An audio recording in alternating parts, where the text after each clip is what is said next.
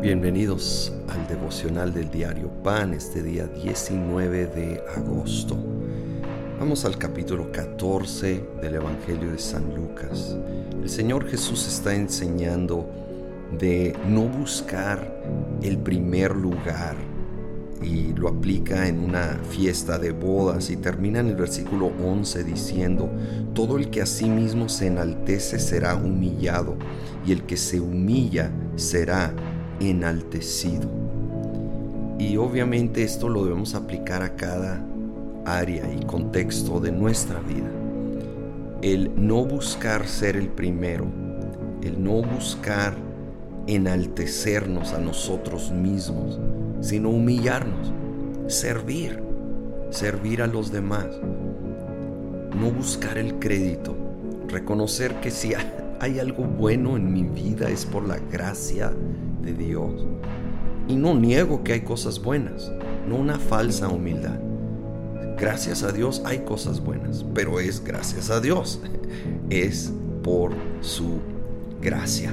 Y entonces el Señor promete enaltecernos, usarnos más, porque Él recibe toda la gloria. Más adelante, versículo 26 dice, si alguno viene a mí y no sacrifica el amor a su padre y a su madre, a su esposa y a sus hijos, a sus hermanos y hermanas y aún a su propia vida, no puede ser mi discípulo. Algunas versiones dicen si no aborrece a su padre. Aquí la NBI lo aclara que no es en sí odiar o sería una contradicción a otros pasajes. Es una declaración de comparación y está haciendo un énfasis exagerado para resaltar la diferencia comparado con nuestro amor a Dios. Debe de ser como casi odiar, ¿sí? la disposición sacrificar el amor a los más cercanos a nosotros, que debemos amarlos, que quede claro, la Biblia lo enseña, pero tenemos que amar a Dios mucho más, tenemos que buscar su honra, su voluntad, mucho más que la voluntad de aún los que más amamos. Y créeme que, si no a corto plazo, a largo plazo, ellos serán muy beneficiados y bendecidos por nosotros hacer la voluntad del Padre Celestial primero. Termina el capítulo, versículo 34, la sal es buena, pero si se vuelve insípida, ¿cómo recuperará el sabor? No sirve ni para la tierra ni para el abono, hay que tirarla fuera. El que tenga oídos para oír, que oiga.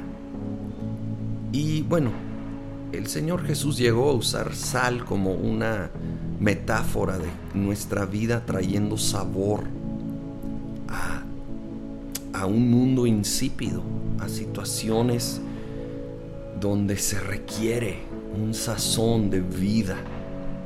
Y aunque Él nos hace la sal de la tierra, nos advierte aquí que se puede volver insípida la misma sal tenemos que buscar nosotros tener esa vida dentro, activa. Y es el Espíritu Santo el que produce amor y gozo y paz y paciencia, benignidad, bondad, templanza, fe, mansedumbre.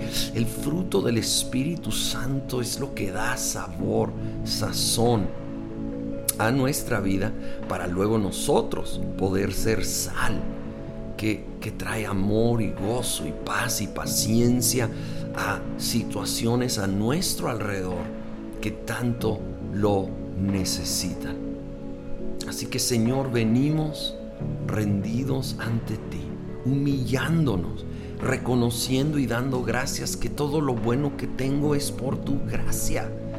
Yo no me puedo jactar, es por ti y te doy gracias. Y pido que me levantes, pero no para mí, para ser usado más y más para ti y tus propósitos, Señor.